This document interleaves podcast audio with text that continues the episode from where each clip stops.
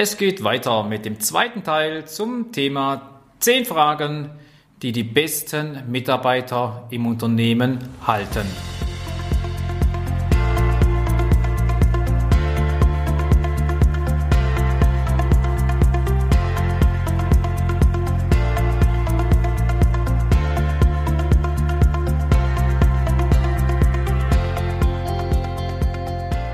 Hallo und grüß Gott bei den Podcasts Führungskraft für Führungskräfte. Ich bin Stefan Schulig. Hier nun die Fragen 6 bis 10. Nummer 6. Zählen meine Meinungen, meine Ansichten in der Arbeit?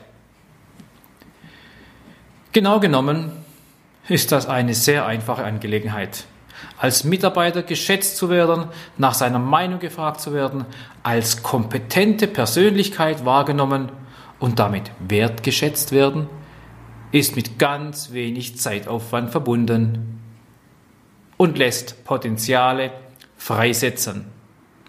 Lieber Vorgesetzter, lieber Chef, nutzen Sie diese Quellen. Sie erfrischen, sie spenden Energie, sie spenden Ideen, sie spenden KVPs und sie spenden Innovationen. Sie als Führungskraft geben Ihren Mitarbeitern damit das Gefühl, eine wichtige Arbeit zu leisten, eine tragende Säule im Unternehmen zu sein. Auch hier soll also der Mitarbeiter Ja sagen können auf die Frage, meine Meinung, meine Ansicht zählt, mein Chef fragt mich danach. Seine Ansichten sind was wert. Er hat das Gefühl, gebraucht zu sein. Und wer möchte das nicht? Dieses sinnhafte Gefühl missen wollen. Kein Mensch möchte es missen wollen, nämlich wir brauchen dich, wir brauchen deine Meinung, wir brauchen sie. Wir wollen dieses Gefühl nicht missen, bedeutet auch sie nicht und ihre Mitarbeiter nicht. Nachteil der ganzen Sache ist, Sie müssen mit Ihren Mitarbeitern reden. Sie müssen Zeit aufwenden. Noch schlimmer, Sie müssen ihm zuhören. Sehr anstrengend, gell? Vorteil, Sie können mit ihm reden. Sie können Ihre Zeit in, wertvoll investieren. Sie brauchen sogar manchmal nur zuhören. Und zwar genau zuhören. Also, kommunizieren Sie. Es ist Ihre Entscheidung.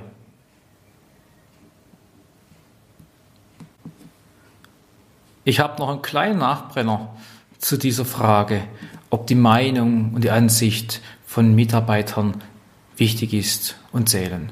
Es könnte so mancher Zuhörer mh, hm, denken, leise denken, vor sich hin denken. Ja, die Meinung von meinen Mitarbeitern ist mir eh nicht so wichtig. Ja, ich weiß es sowieso schon.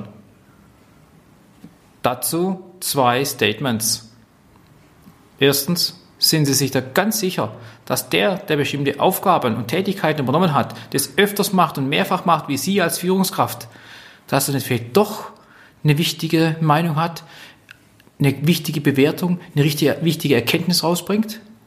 Zum Zweiten, wenn Ihre Antwort jetzt wäre, ja, das ist so, und ich weiß es, und es würde auch stimmen, zweites Statement, haben Sie dann tatsächlich den richtigen Mitarbeiter, mit dem Sie in der Abteilung arbeiten möchten, den Sie nicht brauchen, wo Sie die Meinung wirklich nicht brauchen, die Ansicht, weil er keine Ahnung hat?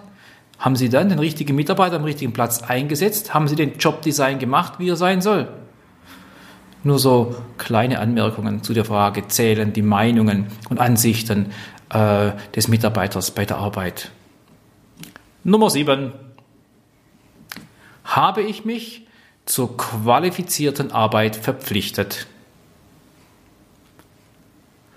Dieser Punkt, diese Frage ist meines Erachtens unter den Top 3 der Fragen, die die besten Mitarbeiter im Unternehmen hält. Ich halte sie damit für sehr, sehr wichtig. In Unternehmen, in denen ich so manchen Geschäftsführer coache, nutze ich genau diesen Satz sehr, sehr gerne. Indem ich die dem Geschäftsführer direkt unterstellten Führungskräfte genau diesen Satz aufschreiben lasse und Sie diesen Satz unterschreiben lasse in der Form, ja, ich habe mich zu einer qualifizierten Arbeit verpflichtet. Lassen Sie sich mal überraschen, was, wenn Sie das tun, anschließend passiert. Das ist richtig cool. Die Erfahrung konnte ich an mehrfacher Stelle schon tun. Ja, zunächst scheint diese Frage, habe ich mich zur qualifizierten Arbeit verpflichtet, eine ganz normale Tatsache zu sein. Selbstverständlich machen unsere Mitarbeiter eine gute Arbeit, dafür werden sie auch bezahlt. Und wer will denn schon von sich und seiner Arbeit sagen, ja, ich mache nicht so gute Arbeit, will schlechte Arbeit.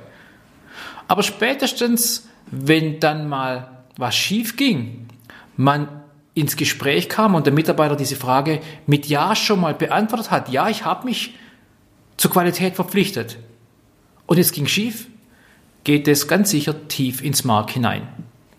Die Unterschrift unter diesem simplen Satz hatte dazu geführt, dass eine deutlich höhere bewusste Entscheidung im Tagesgeschäft gefällt wird. Qualität vor Hektik, Qualität vor Hudelei, Qualität vor Termin, Qualität vor Kosten. Wow, Hut ab, wer dazu den Mut hat diese klare Botschaft zu vermitteln, ein hohes Maß an Bewusstsein bei den Beteiligten zu erzeugen und langfristig dadurch die Qualität durch diesen simplen Satz erhöht zu haben, die Kosten reduziert und die Termintreue fester werden hat lassen. Das geht. Probieren Sie es aus. Also, Mitarbeiter dürfen sich gerne und nicht bloß Führungskräfte, sondern jeder zur qualifizierten Arbeit verpflichten. Ja, sie müssen es sogar aus meiner Sicht. Und Sie als Führungskraft dürfen das auch gerne vorleben und auch dann einfordern. Frage Nummer 8. Habe ich einen besten Freund bei der Arbeit? Ja, Sie haben richtig gehört. Ihre Mitarbeiter brauchen einen guten, netten und lieben Menschen, mit dem Sie befreundet sind. Was bedeutet es? Ein Freund ist für mich da. Ein Freund versteht mich.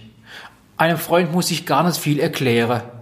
Ein Freund hat ein offenes Ohr. Mein Freund hilft mir. Ein Freund teilt mit mir meine Sorgen und teilt mit mir meine Freuden. Das Ganze beruht auf Gegenseitigkeit und es tut schon gut mag der Austausch mit ihm, mit diesem Freund, sich noch gar nichts an der schwierigen Situation geändert haben. Ja, aber es lässt sich leichter ertragen, so sind wir Menschen, dann nutzen wir das auch. Freunde tragen durchs Leben. Sind für einen einfach da. In Freude und Leid, beides wird geteilt. In einem Fall wird es vermehrt, im anderen Fall wird es halbiert. Mehr brauche ich dazu gar nicht sagen. Jeder weiß, was er an einem guten Freund hat. Und wenn der im Unternehmen zu finden ist, umso besser. Gratulation. Frage Nummer 9.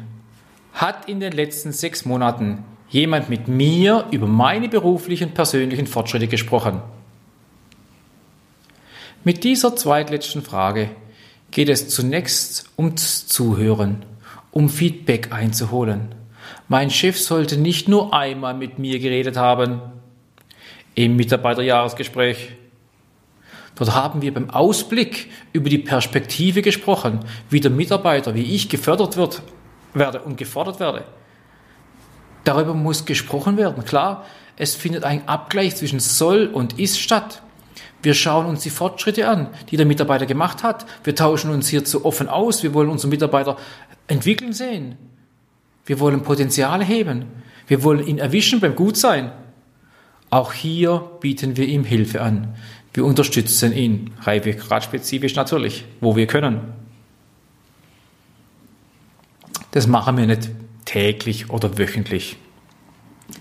Es findet einmal im Quartal oder eben, wie bei dieser Frage hier, einmal in den letzten sechs Monaten. Es hängt sehr stark vom Reifegrad des Mitarbeiters zum Thema eigene Personalentwicklungskompetenz ab. Und daraufhin abhängig machen wir das Gesprächsintervall. Ja, und mit diesem Gespräch haben wir dann wieder ein gemeinsames Verständnis für die laufenden Aufgaben entwickelt und uns auf die voraussichtliche Zielerreichung justiert. Vielleicht auch noch Maßnahmen abgeleitet, um Ziele zu erreichen oder zu verändern. Auf jeden Fall kann ich nur sagen, Mitarbeiter wissen, was ihre Arbeit aus Sicht des Vorgesetzten, wie diese bewertet wird. Macht Sinn. Hat mit mir jemand in den letzten sechs Monaten über meine beruflichen und persönlichen Fortschritte gesprochen? Frage des Mitarbeiters und ich beziehe das in dem Fall auf den Vorgesetzten. Last but not least, Frage Nummer 10.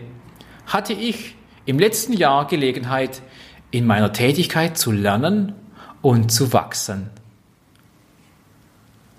Ja, ging es jetzt bei der Frage 9, ähnliche Frage, noch um den Schwerpunkt bei der Arbeit selbst, so fokussieren wir bei der Frage 10, bei dieser letzten Frage mehr auf die Person.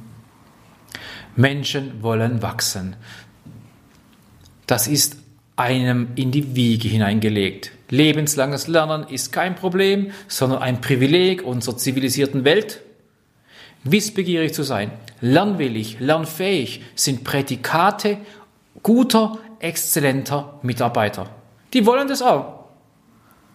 Auf die kann man sich verlassen. Die muss man nicht überzeugen, dass sie sich weiterbilden sollen. Wir brauchen nicht viel Erklärungen, warum sie zu Seminaren oder Workshops oder Schulungen, sei es intern oder extern, gehen sollen. Neues sich anzueignen, Scheuklappen abzulegen, neue Erkenntnisse und neue Erfahrungen zu sammeln. Die Basis zu schaffen, ihr Wissen auch weiterzugeben. Das ist das Credo solcher Mitarbeiter, die bei dieser Frage sagen können, ja klar, habe ich Gelegenheit gehabt zu wachsen im letzten Jahr. Darum geht's. Als Mitarbeiter etwas nicht zu wissen, ist für uns Führungskräfte kein Problem, denn wir können dieses Defizit beheben. Ein Weiß-nicht-Problem ist eins, welches wir als Führungskräfte lösen können. Dafür sind wir schließlich da. Wer fragt, ist dumm.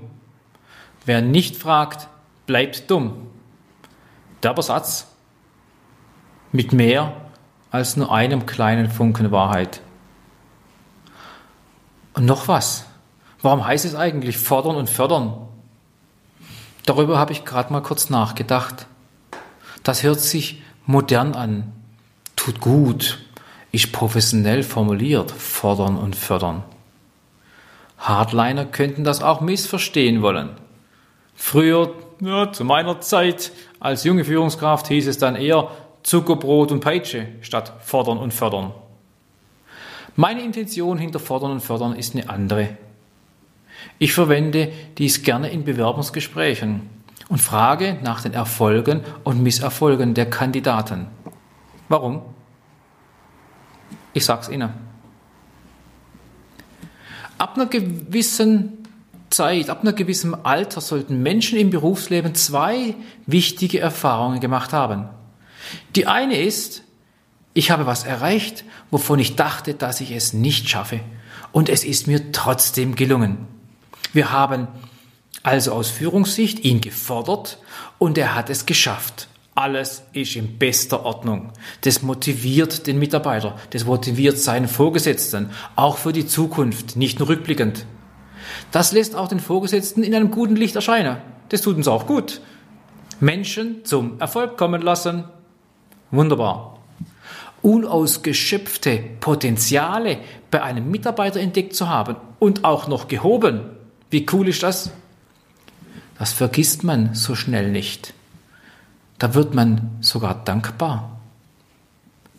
Die zweite wichtige Erfahrung ist, etwas erreichen zu wollen, es aber nicht geschafft zu haben, einen persönlichen Misserfolg produziert zu haben, ärgerlich, schlimm, aber immens wichtig.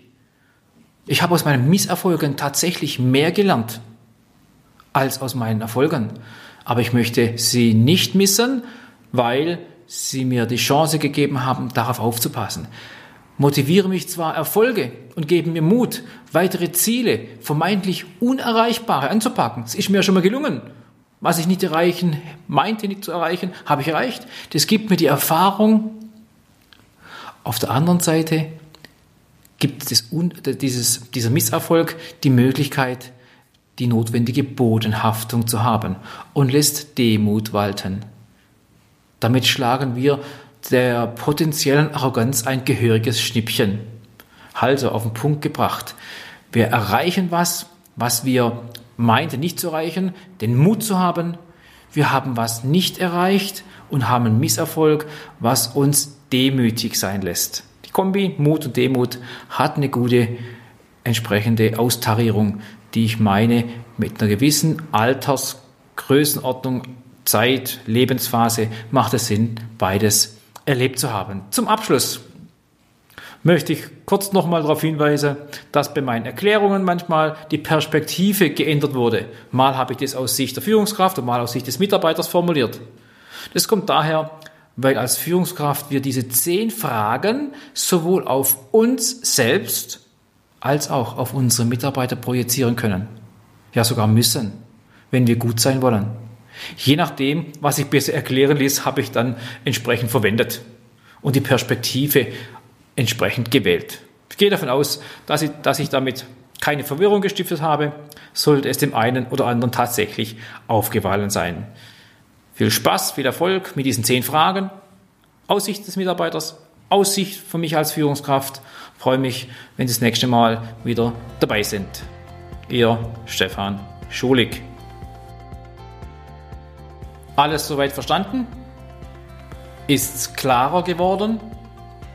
Sind Impulse zur Steigerung der Führungskompetenz dabei, die Ihnen etwas bringen? Dann tun Sie mir auch einen Gefallen. Empfehlen Sie mich an Führungskräfte weiter, denen diese Podcasts auch was nützen. Auch lade ich Sie gerne zu meinem gleichnamigen Seminar Führungskraft für Führungskräfte ein. Da bekommen Sie noch mehr Informationen machen Übungen, wichtige Tests zur Optimierung Ihrer Führungskompetenz live. Die nächsten Seminartermine finden Sie auf meiner Homepage schulig-management.de unter der Rubrik Leistungen. Es grüßt Sie Ihr Stefan Schulig.